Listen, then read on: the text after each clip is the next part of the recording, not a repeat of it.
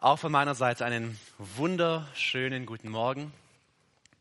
Es ist so herrlich, dass wir uns treffen dürfen, dieses Privileg haben, wo alles andere runterfährt und wir dürfen hier sein, anders als gewohnt, mit Abständen, aber beieinander unter Gottes Wort und er ist hier und wirkt. Ich lade euch herzlich ein, gemeinsam mit mir den Text zu lesen, in dem wir uns befinden. Wir sind gerade in einer Reihe über die Bergpredigt bei der fünften Seligpreisung angekommen. Und schlag bitte gemeinsam mit mir auf oder schaut's vorne mit an. Matthäus Kapitel 5, die ersten zwölf Verse. Es ist bereits zwei Monate her, dass ich die letzte Predigt über die Bergpredigt gehalten habe. Deswegen will ich nochmal diese ganzen Verse vorlesen, um wieder hier reinzukommen und die Aussagen zu verstehen. Als er aber die Volksmenge sah, stieg er auf einen Berg und als er sich gesetzt hatte, traten seine Jünger zu ihm. Und er tat seinen Mund auf, lehrte sie und sprach, Glückselig die Armen im Geist, denn ihrer ist das Reich der Himmel. Glückselig die Trauernden, denn sie werden getröstet werden.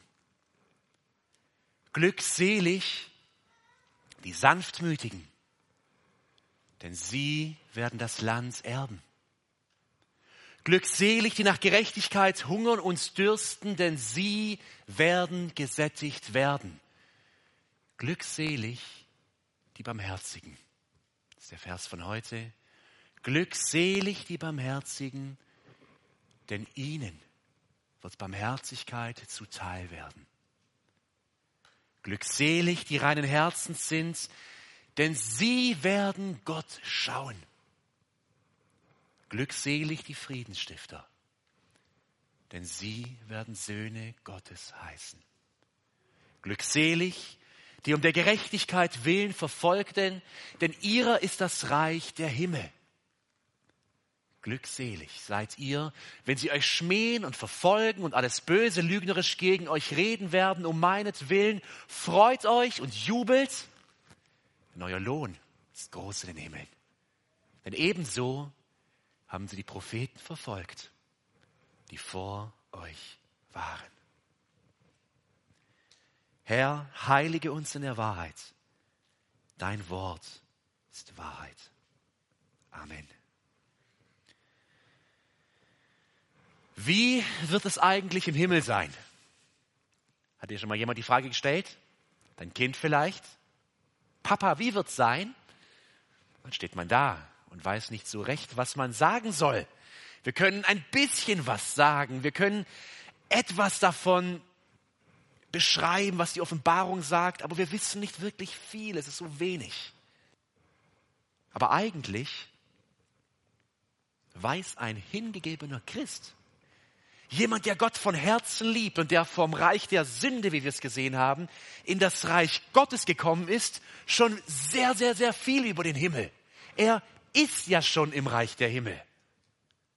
Wenn auch noch nicht in seiner Hülle, in seinem Körper, aber mit dem Geist, der in sein Leben kommt, lebt er in einer völlig neuen Lebensrealität.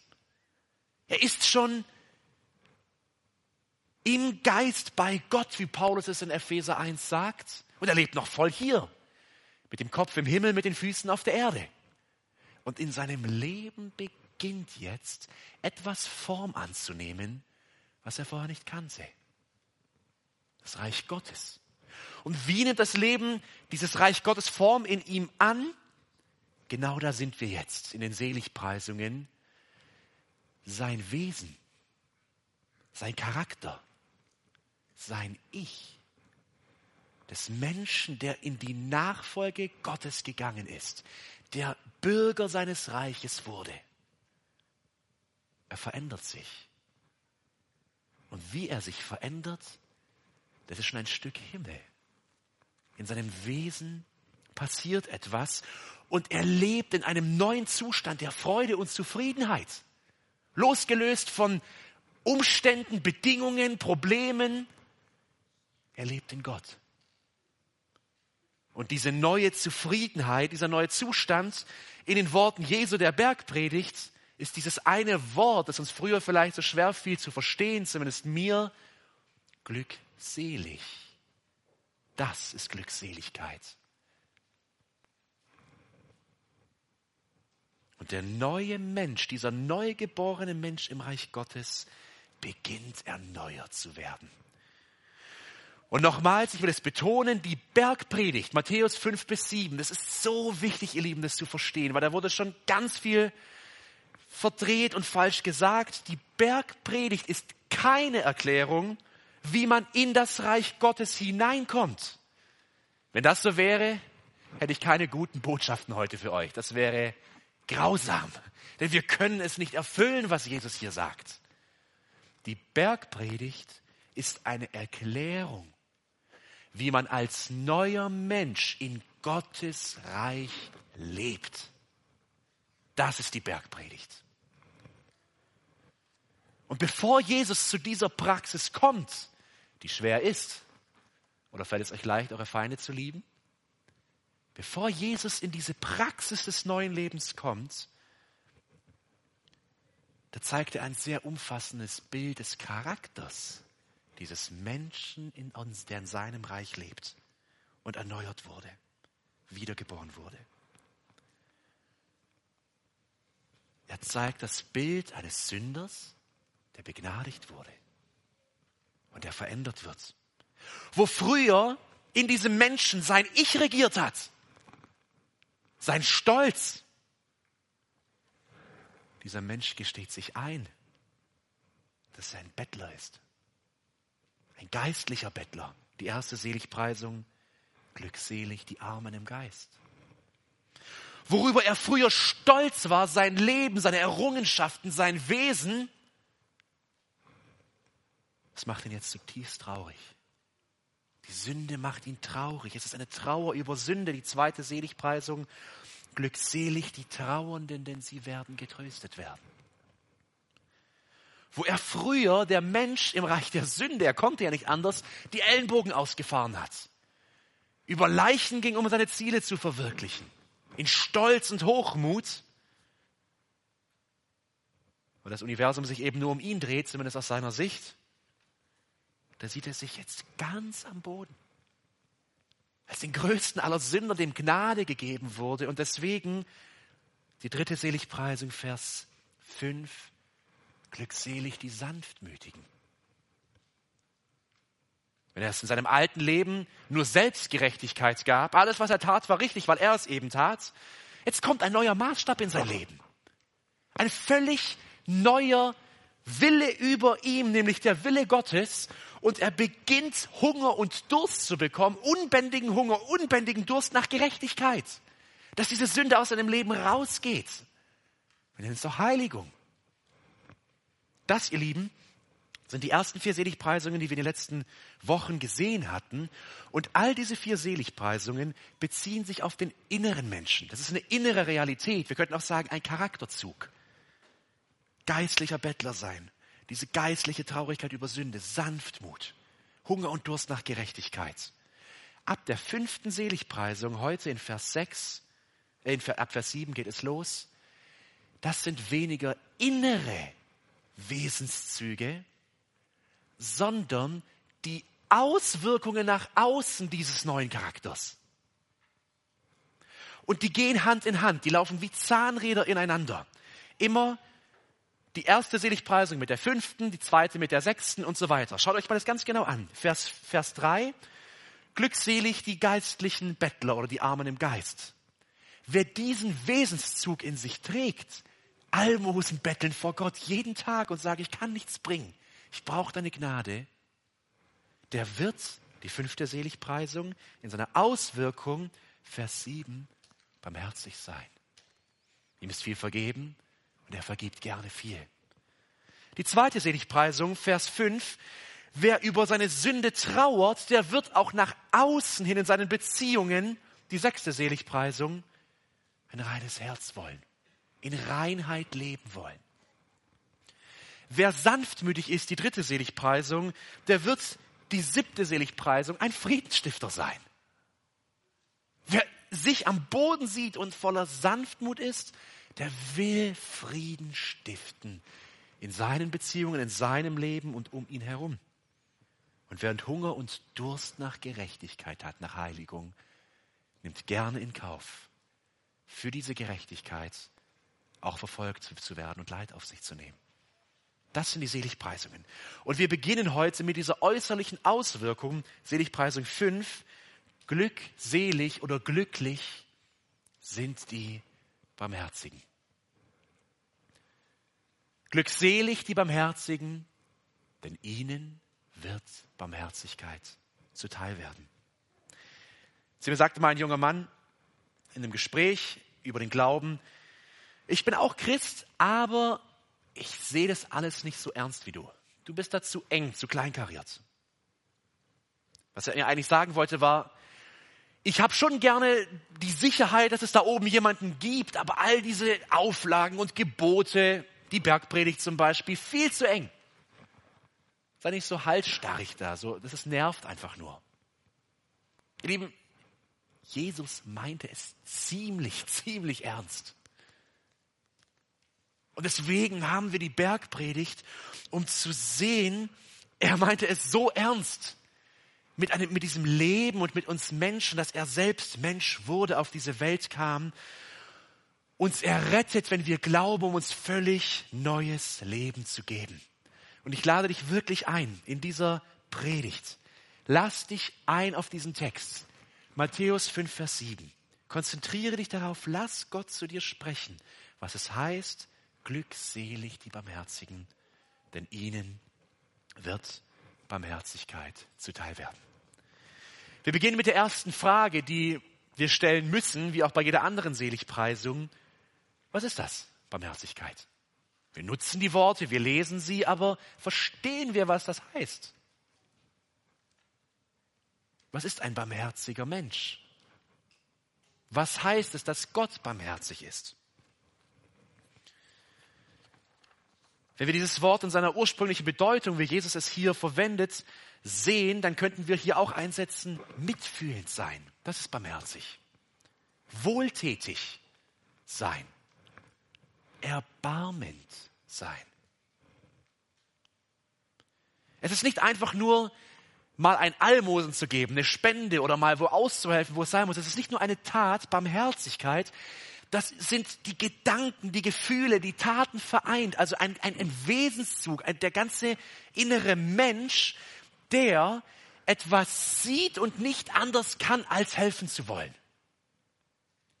Jemand hat es mal schön auf den Punkt gebracht, er hat gesagt, Barmherzigkeit ist Seelenmitleid. Seelenmitleid. Ich sehe was und das arbeitet in mir, das lässt mich nicht kalt. Ich sehe dieses Problem beim anderen und ich habe Mitleid und ich will helfen. Sprüche 14, 21 finden wir in Worten Salomos eine ganz ähnliche Formulierung, wie Jesus sie auch sagt. Wer einem seiner Mitmenschen mit Verachtung begegnet, macht einen schweren Fehler. Doch glücklich zu preisen oder doch glückselig ist, wer den Hilflosen beisteht oder wer sich seiner erbarmt. Das ist Barmherzigkeit. Gibt es nicht nur im Neuen Testament, auch im Alten Testament. Denn Gott ist ein Gott der Barmherzigkeit.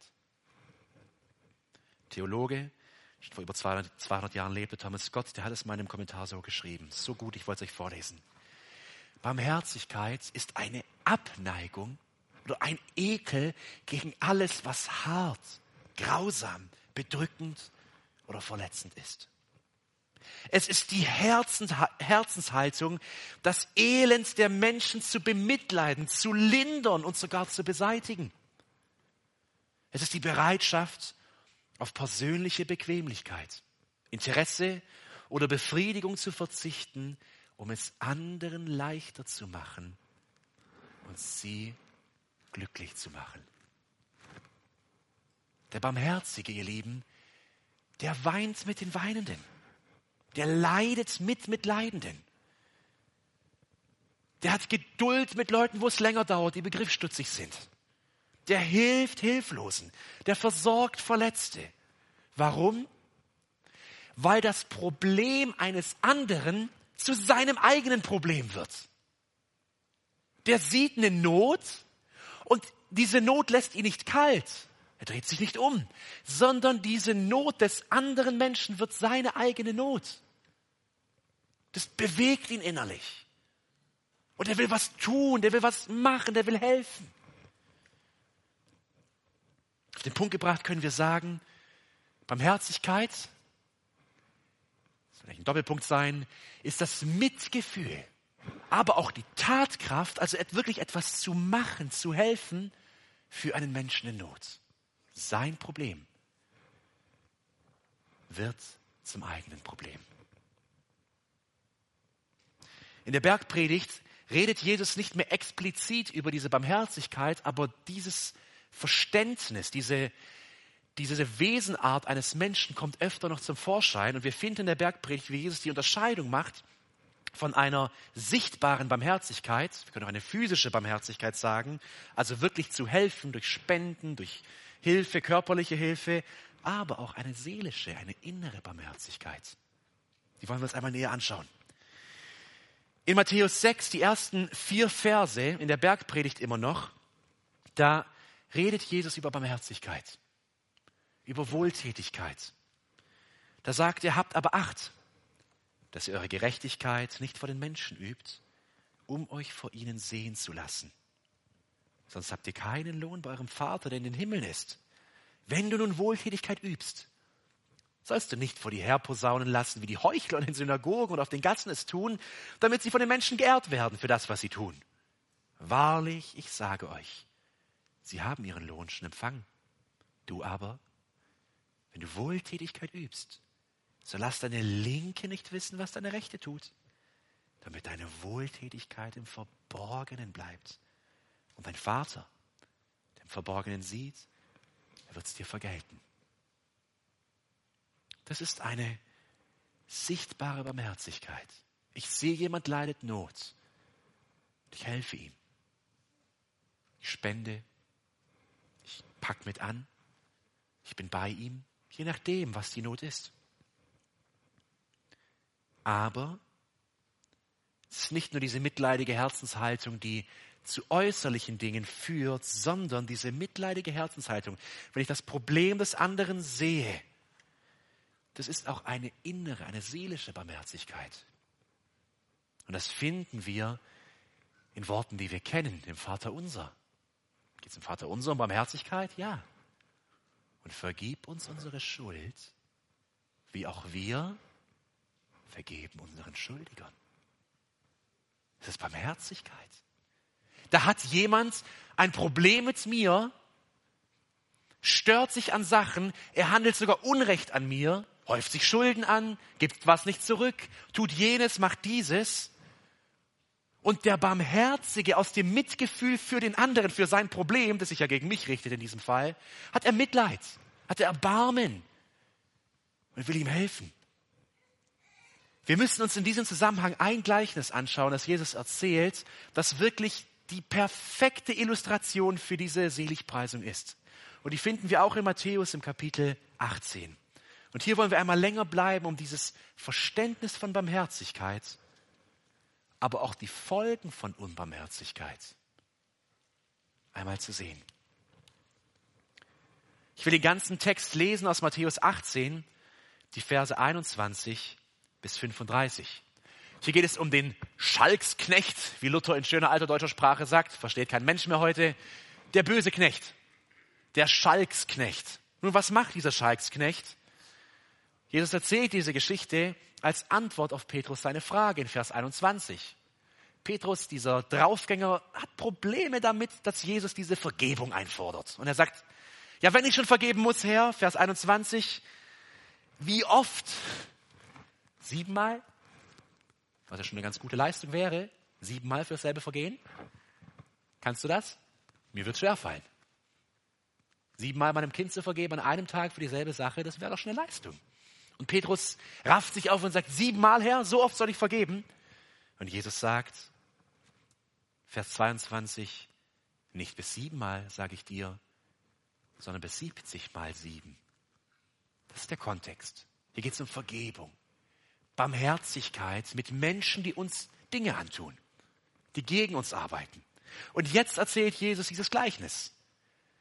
Das müssen wir uns ganz genau anschauen. Es wird uns diesen Vers 5, Vers 7, diese Seligpreisung aufdecken.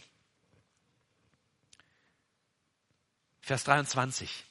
Deshalb ist das Reich der Himmel einem König gleich geworden, der mit seinen Knechten Abrechnung halten wollte. Da will jemand Steuern prüfen. Haben meine Untertanen alle korrekt gezahlt? Bald kommt es bei uns ja auch wieder dazu, Februar, März, die große Steuerzeit. Manche fiebern darauf hin, manche haben vielleicht schon Angst und Zittern, ich weiß es nicht. Und so geht's hier. Der König will wissen, passt alles in den Finanzen in meinem Staat? Zahlen die Leute ihre Steuern? Nun, einer tat es nicht. Vers 24. Als er aber anfing abzurechnen, wurde einer zu ihm gebracht, der 10.000 Talente schuldete. 10.000 klingt viel oder auch nicht. Wir verstehen es nicht mehr, weil wir eine andere Maßeinheit natürlich haben. Wisst ihr, was das ist?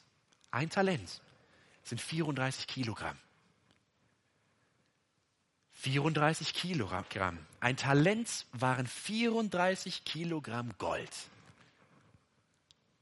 10.000 Talente, ich habe die Zahl im ersten Gottesdienst falsch gesagt, tut mir leid, ich bin, bin Deutschlehrer, ich wurde von einem Ingenieur darauf hingewiesen, sind 340.000 Kilogramm Gold. 340 Tonnen Gold. Das ist ein bisschen was. Der Mann war auf jeden Fall mutig, so viele Steuern zu hinterziehen. Jedenfalls schuldet er das dem König. Umgerechnet, Werner Gitt hat sich mal die Mühe gemacht, wären wir ungefähr bei unserem Goldpreis bei 12,5 Milliarden Euro. Und da steht der Mann. Seine Schuld wurde aufgedeckt. Ein Vermögen, das er nie wieder zurückzahlen wird. Und das auch nicht zurückzahlen kann. Es wäre ein Schiff voller Gold. Wie geht's weiter? Vers 25. Der dieser aber nichts hatte, um zu bezahlen, auch nicht einen Penny, befahl sein Herr, ihn und seine Frau und die Kinder und alles, was er hatte, zu verkaufen und so zu bezahlen. Der König handelt hier nach Recht.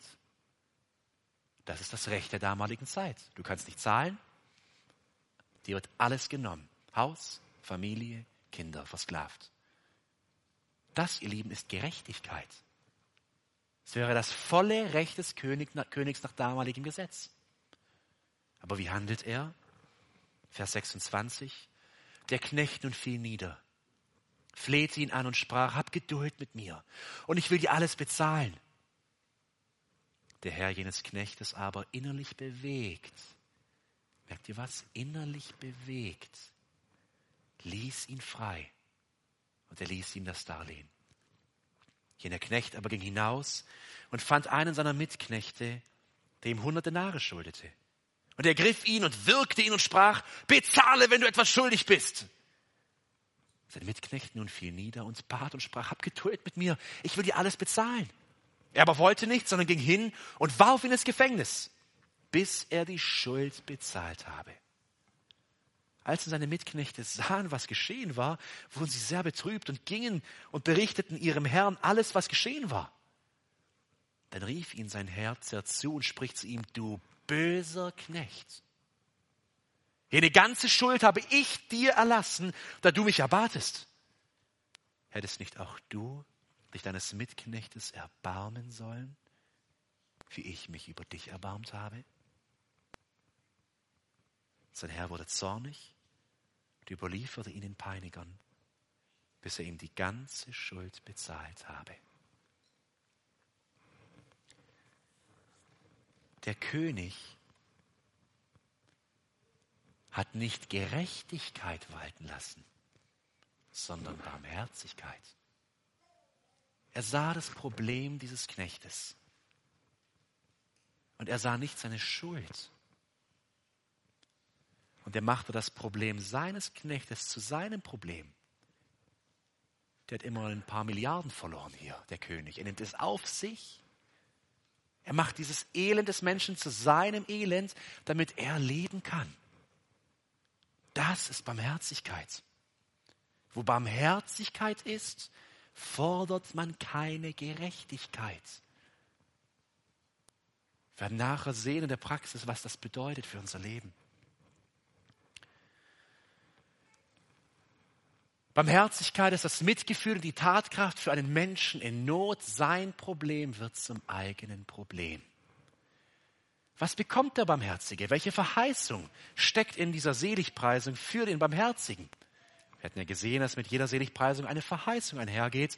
Unsere äh, Verheißung heißt, was bekommt er? Glückselig die Barmherzigen, denn ihnen wird Barmherzigkeit zuteil werden.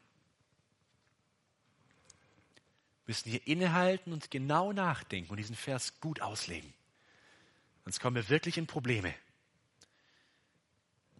Heißt das, je barmherziger ich bin, desto barmherziger ist Gott? Dann hätten wir ein Problem. Ich hätte eins. Ich glaube, dann wäre Gott nicht barmherzig mit mir, weil ich es nicht schaffe. Das klingt nach so einem Pharisäertum 2.0, so eine Neuerfindung des Ganzen, was ja damals die Pharisäer schon versucht haben. Kann ich mir Gottes Barmherzigkeit erarbeiten? Auch unser Gleichnis vom bösen Knecht, vom Schalksknecht aus Matthäus 18 klingt ja auf den ersten Blick so.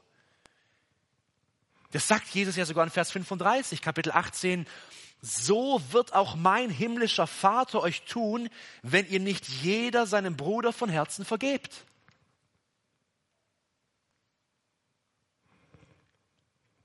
Lass uns das nochmal genau anschauen, wie der Knecht handelt, um zu verstehen, was mit dieser, das klingt ja nach einer Warnung gemeint ist.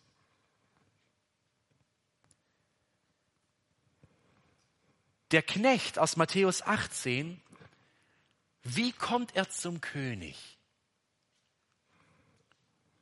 Kommt er bußfertig? Kommt er geknickt? Nein.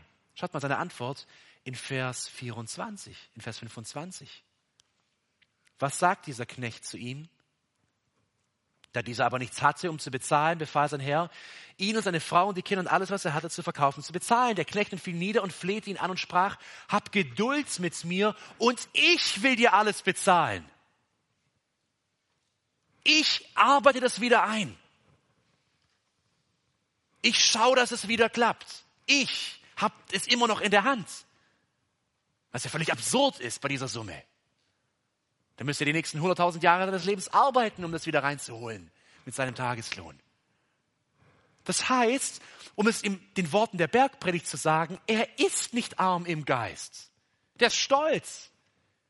Bei einer unfassbar astronomisch hohen Summe denkt er immer noch, er würde es schaffen. Er kommt nicht geknickt, er kommt stolz. Er hat auch keine Einsicht über seine Schuld. Findet ihr, dass er hier um Vergebung bittet für so ein Vergehen, das ist schon eine ziemliche Summe. Nein, überhaupt nicht. Er bittet einfach nur um Erbarmen. Aber es tut ihm nicht leid. Er hat keine Traurigkeit über Sünde, die zweite Seligpreisung. Hat er Sanftmut? Die dritte Seligpreisung? Wir können sehr gut verstehen, was Sanftmut ist, wenn wir genau das Gegenteil nehmen von dem, wie er handelt. Hat ein Hunger und Durst nach Gerechtigkeit, dann würde er bei sich selbst beginnen und sich verändern wollen, aber er tut es nicht. Er hat keinen Hunger und er hat keinen Durst nach Gerechtigkeit. Es geht ihm nur um sich selbst. Mit anderen Worten, was mit Paulus Worten sagen, da ist keine Frucht, da ist keine Frucht des Geistes in ihm. Wir würden sagen, das ist gar kein Christ. Der hat ja nichts von dem, von der Realität, die Jesus beschreibt, eines Menschen, der in seinem Reich ist. Und darum geht es hier. Das ist der Segen der Seligpreisung, aber auch die Warnung, der Fluch gleichzeitig. Wenn Jesus sagt, der bekommt Barmherzigkeit, der barmherzig ist, dann sagt er, wer in meinem Reich lebt, wer ein neuer Mensch wurde, wer ein Bürger dieses Reiches ist, in dem wird Gott etwas bewirken, dass er so wird.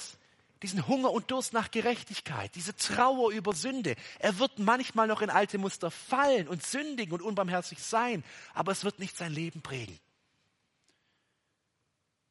Ein Leben durchtränkt mit Unbarmherzigkeit gegenüber anderen, und dann am Sonntag hier zu sein und am lautesten zu singen, das ist Selbstbetrug. Wir können uns Gottes Barmherzigkeit nicht durch Barmherzigkeit verdienen. Aber wir können Gottes Barmherzigkeit und seine Vergebung nicht empfangen, wenn wir nicht Buße tun. Wir können nicht behaupten, unsere Sünden bereut zu haben, wenn wir unbarmherzig gegenüber anderen Sündern sind. Das ist es, was Jesus sagen will. Nichts bewegt uns so sehr zur Barmherzigkeit gegenüber anderen, wie Staunen darüber, mit was für einer überfließenden Barmherzigkeit Gott uns begegnet ist. Ihr Lieben, Jesus nimmt wirklich kein Blatt vor den Mund in der Bergpredigt. Im siebten Kapitel, ganz am Ende, da warnt er die Menschen eindringlich, die sich zu ihm gehörig fühlen, die religiös sind, in deren Leben aber nichts von Gottes Reich zu sehen ist. Matthäus 7 ab Vers 21. Nicht jeder, der zu mir sagt, Herr, Herr, wird in das Reich der Himmel eingehen, sondern wer den Willen meines Vaters tut. Zum Beispiel Barmherzigkeit, der in den Himmeln ist. Viele werden an jenem Tag zu mir sagen, Herr, Herr, haben wir nicht durch eine, deinen Namen geweissagt und durch deinen Namen Dämonen ausgetrieben und durch deinen Namen viele Wunderwerke getan? Religiöse Taten. Und dann werde ich ihnen erklären, ich habe euch niemals gekannt. Weicht von mir, ihr Übeltäter. Das ist eine, eine, eine wirklich direkte Warnung. Keine Warnung, arbeite härter, sei religiöser, sondern eine Warnung, prüf dich. Lebst du in meinem Reich und ist die Kraft meines Geistes in dir? Warum, die dritte Frage, bin ich aber so unbarmherzig oft? Wenn das die neue Realität eines Gotteskindes in seinem Reich beschreibt, Barmherzigkeit, weil er mir barmherzig war, warum bin ich so, habe ich so wenig Mitgefühl mit meinem Nächsten? Warum ist es mir egal, wie es meinem Ehepartner zu Hause geht? Ich kann tagelang schweigen es ist mir egal, ich bin kalt. Warum ist es mir egal, wenn ich sehe, wie Menschen das Evangelium nicht kennen, verloren gehen und ich sitze jahrzehntelang neben ihnen und sage nicht mal was? Warum? Warum bin ich so unbarmherzig? Wir sehen oder bekommen diese Frage beantwortet, ein Teilsweise zumindest, in Lukas 10, in dem Beispiel vom barmherzigen Samariter, in diesem Gleichnis. Was passiert? Da geht ein Mensch von Jerusalem nach Jericho, eine gefährliche Strecke, und er wird gehauen, ja, von Räubern, die kommen und hauen ihn halb tot. Und da liegt er, sich selbst überlassen. Er hat eine Not, er hat ein Elend. Und wer kommt? Zwei ganz religiöse, ein Pharisäer und ein Levit. Und was machen sie? Einmal im großen Bogen drumherum ja nichts damit zu tun haben. Und dann kommt ein anderer, ein Samariter, der mit dieser Religion aus Sicht der Juden überhaupt nichts am Hut hat. Und er hilft und ist barmherzig. Er macht das Problem dieses Mannes, der da liegt, zu seinem eigenen Problem. Und hier kommen wir zum Kernproblem. Jesus macht es so deutlich. An drei Stellen in Matthäus redet er ganz genau mit den Pharisäern über dieses Thema über dieses Thema Religiosität und Barmherzigkeit. Er sagt zu den Pharisäern, die sich immer wieder über ihn empören, wie er so fleischlich, so weltlich sein kann. Und schaut mal, lasst uns ganz genau lesen, wie Jesus ihnen begegnet. Die erste Stelle in Matthäus 9. Da kommen die Pharisäer zu ihm, diese religiöse Elite des Volkes, zu denen alle aufschauen. Und wie reden sie mit ihm? Was ist ihr Problem? Da sitzt Jesus mit Zöllnern, Huren und Sündern. So ein fleischlicher, fleischlicher Mensch. Wie kann er nur? da sitzen. So würden wir es sagen. Ach, ist der fleischlich. Und als die Pharisäer sahen, sprachen sie zu seinen Jüngern, warum ist euer Lehrer mit den Zöllnern und Sündern? Als Jesus es aber hörte, sprach er, nicht die Starken brauchen einen Arzt, sondern die Kranken. Geht aber hin und lernt, was das ist. Und jetzt zitiert er aus Hosea. Ich will Barmherzigkeit und nicht Schlachtopfer. Denn ich bin nicht gekommen, um Gerechte zu rufen, sondern Sünder. Jesus sagt ihnen, Leute, es geht nicht um eure religiösen Ansichten. Es geht nicht um diese Systeme, die ihr euch hier aufbaut. Es geht darum, ob ihr das lebt, ob das in euch ist, nämlich Barmherzigkeit und Mitgefühl mit eurem Nächsten.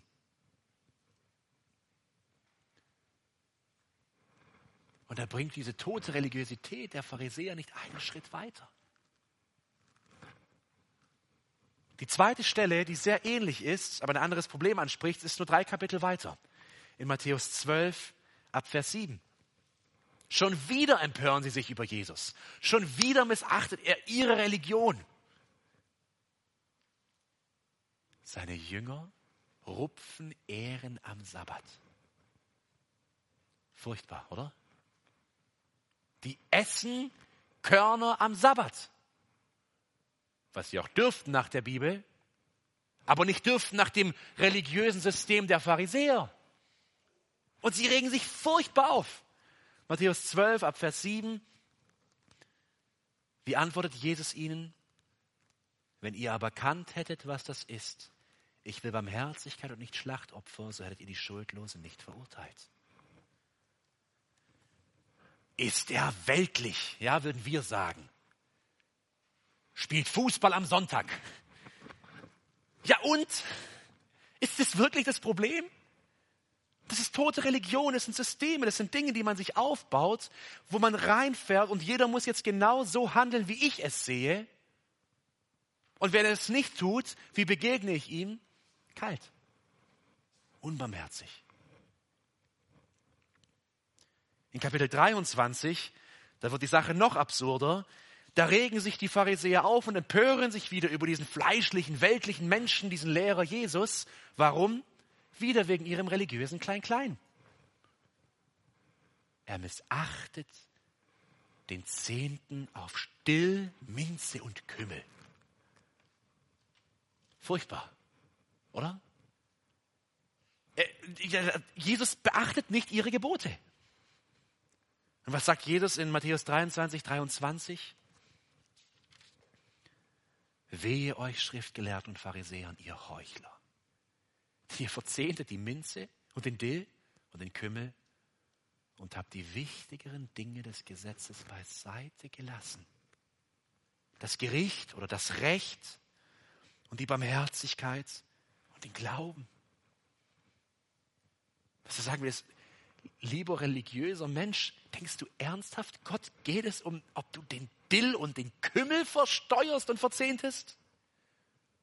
Der ist an deinem Herz interessiert. Der will Glaube sehen, Buße sehen und Umkehr sehen. Barmherzigkeit. Ihr Lieben, ich will uns nicht aufrufen zu einer falschen Kompromissbereitschaft wo Gott Dinge sagt, da handeln wir danach und bleiben hier treu und weichen keinen Schritt ab. Aber wenn es Dinge sind, die ich mitbringe aus meiner religiösen Tradition, die ich weder biblisch belegen kann, noch die weiter größeren Sinn ergeben, aber ich poche darauf und bestehe darauf und begegne meinem Nächsten mit Kälte und Unbarmherzigkeit und Ungeduld, der anders denkt, dann sind wir gleich wie die Pharisäer. Warum bin ich so unbarmherzig? Weil es tote Religion ist. Kannst den Gemeinderekord im Gottesdienstbesuch aufstellen, am lautesten singen, am emotionalsten beten, am frühesten aufstehen, am meisten spenden. Wenn du das alles tust, um diese religiöse Fassade aufrechtzuerhalten, aber du siehst den Mann zwischen Jerusalem und Jericho nicht, der da liegt, vom barmherzigen Samariter, dann gleichst du dem Priester und dem Leviten, die vorbeigehen.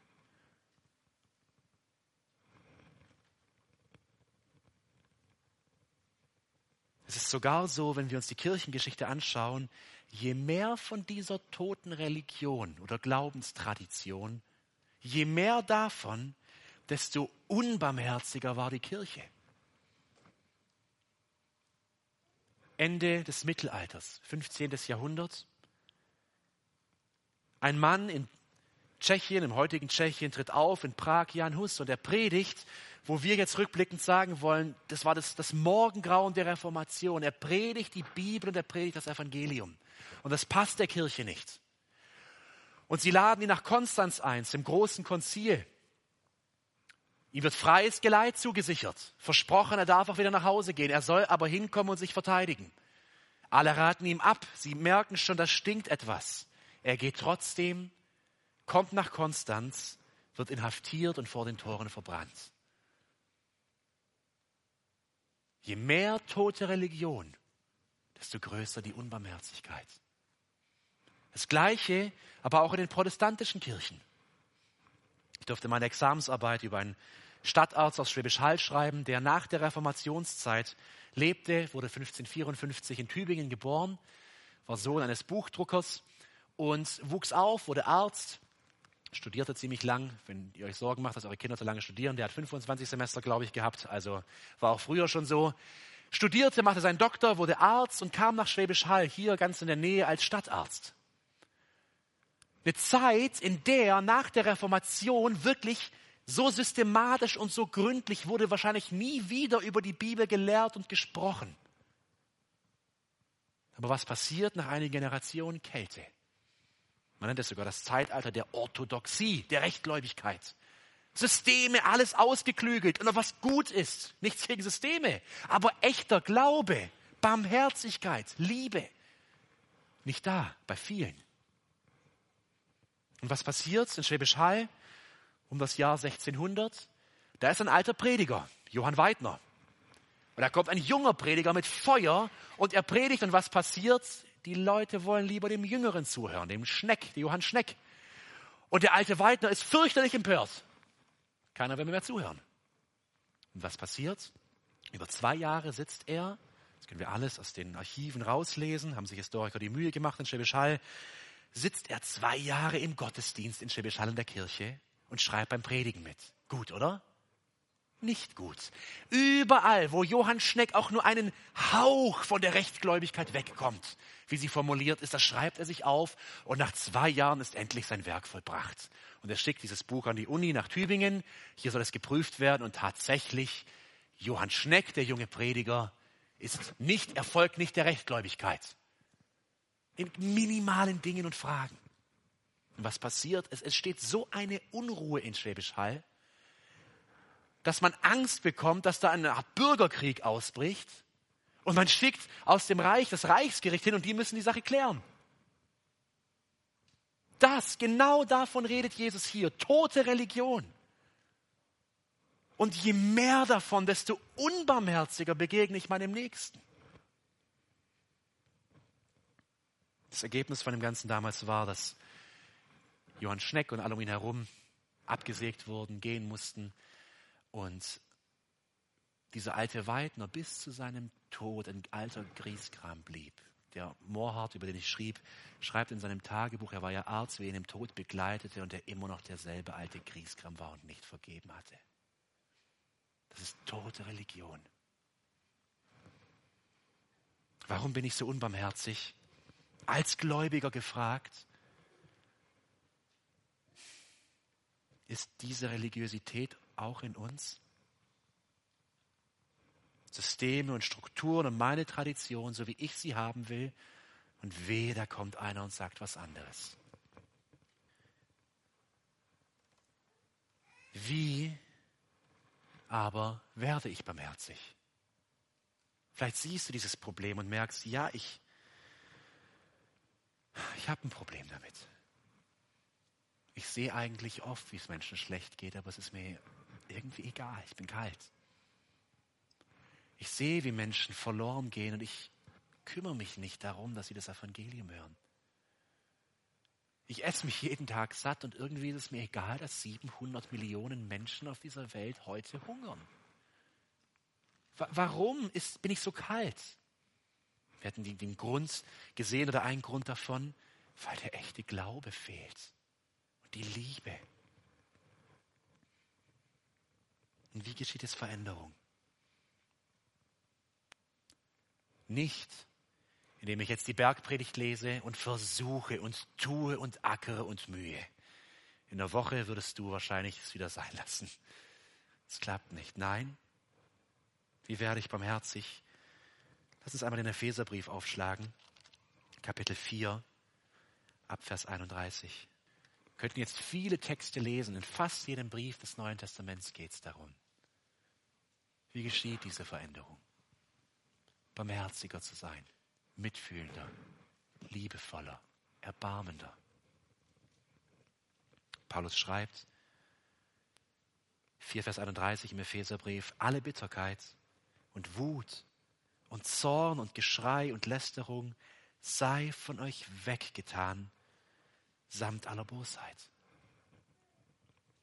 Seid aber zueinander gütig, mitleidig, einander vergebend, wie auch Gott in Christus euch vergeben hat. Das ist der Schlüssel. Wie sollen wir sein? Wie er. Ich sehe, was Gott für mich tat. Diesen Berg an 340.000 Kilogramm Gold, meine Schuld, die ich nicht zurückzahlen konnte und nie zurückzahlen kann. Dieser ganze Schuldenberg, den hat er gesehen und er hat meine Not zu seiner Not gemacht. Und er kam auf diese Welt, um mich zu retten mit Mitgefühl und Erbarmen. Und ich sehe ihn an, ich sehe dieses Wunder der Errettung. Und in mir beginnt etwas zu entstehen. Wenn ich das sehe, beginnt der Geist in mir zu wirken, dass auch ich gütig, mitleidig, vergebend sein will wie er. Die Lieben, das brauchen wir jeden Tag. Jeden Tag aufs Neue ihn anzuschauen. Gottes unendliche Barmherzigkeit zu sehen und dann in den Tag zu gehen mit dem Gebet, Herr, hilf mir. So will ich sein, wie du. Deinen Tritten will ich folgen und deinem Beispiel nachahmen, aber ich schaffe es nicht. Hilf mir. Ich will zum Schluss uns fünf Bereiche zeigen aus meinem eigenen Leben. Vielleicht kannst du noch einen sechsten und siebten hinzufügen, fünf Bereiche, wo Menschen um uns herum Barmherzigkeit brauchen. Fünf Bereiche, wo wir in der nächsten Woche hinausgehen können, um Gottes Reich zu bauen, indem wir nach seinem Willen leben. Der erste Bereich ist die Familie.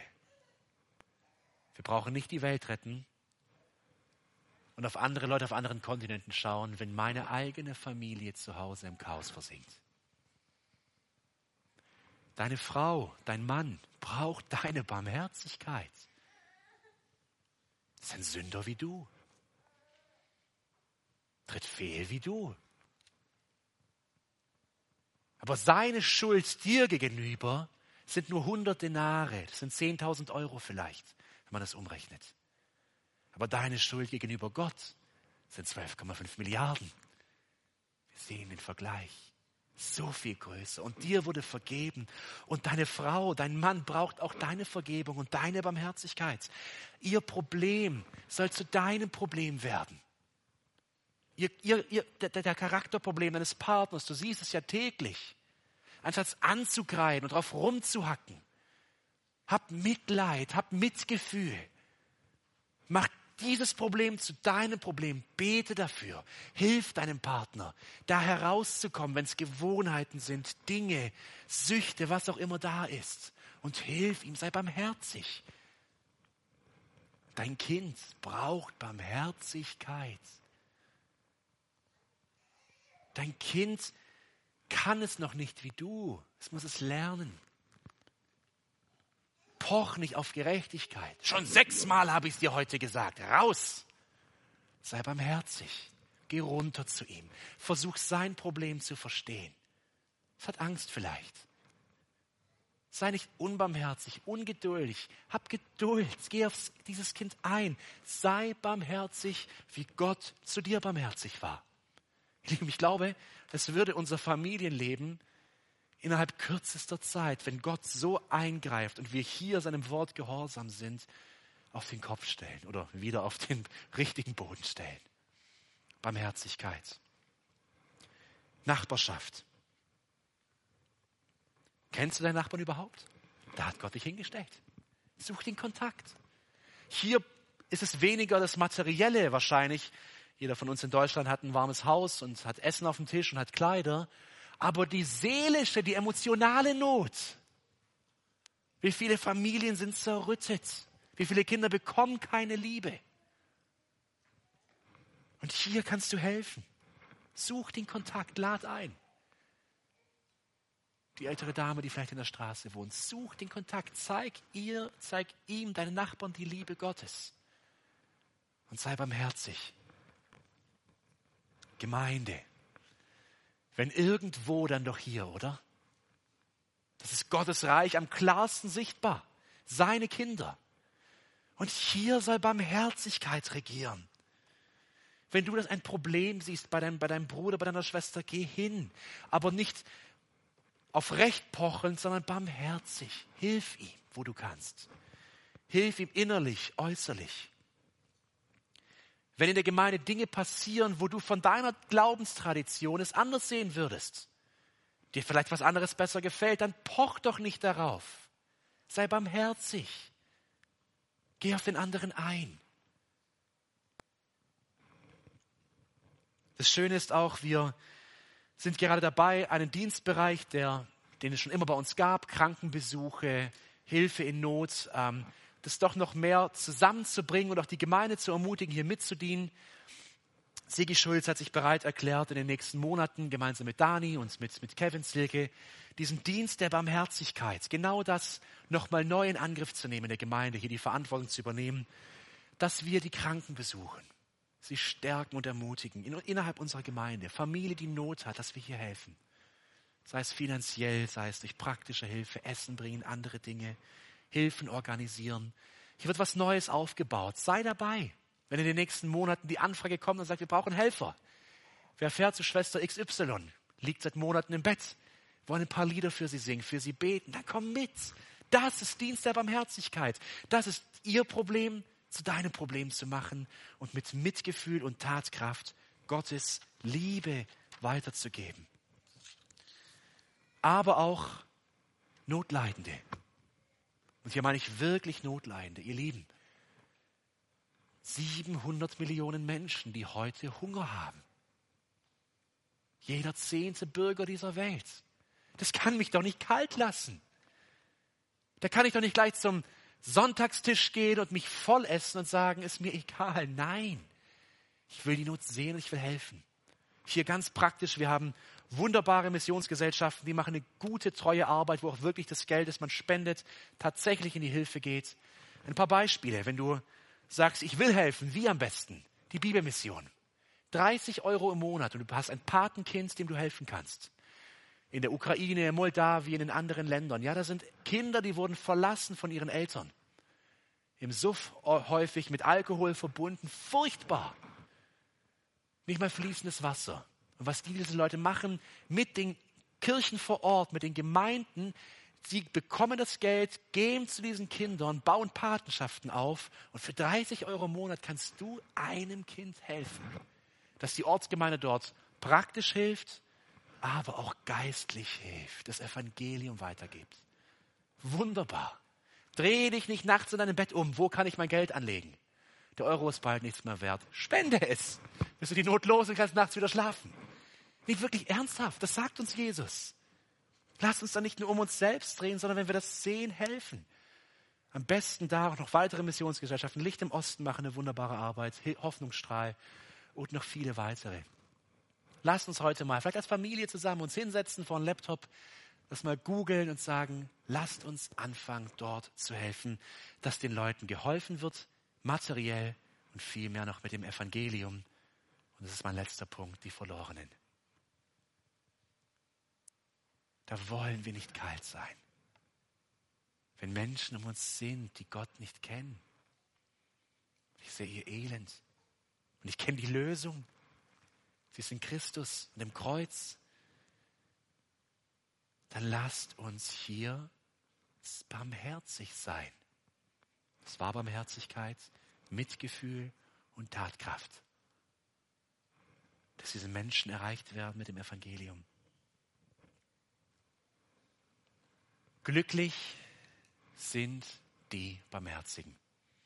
Sind sie wirklich glücklich? Absolut. Es ist eine Glückseligkeit, die alles in den Schatten stellt, was wir auf dieser Welt kennen. Es ist Gott, der sein Reich baut in dir und durch dich. Und wo er in dir und durch dich Salz und Licht wirken will, um seinen Plan mit dieser Welt zu verwirklichen, um Menschen in sein Reich zu holen, ist doch wunderbar. Glückselig sind die Barmherzigen. Lass uns auf ihn schauen, seine Barmherzigkeit sehen und hinausgehen in unser Leben und diesem wunderbaren Herrn Ehre geben ein Leben in Barmherzigkeit.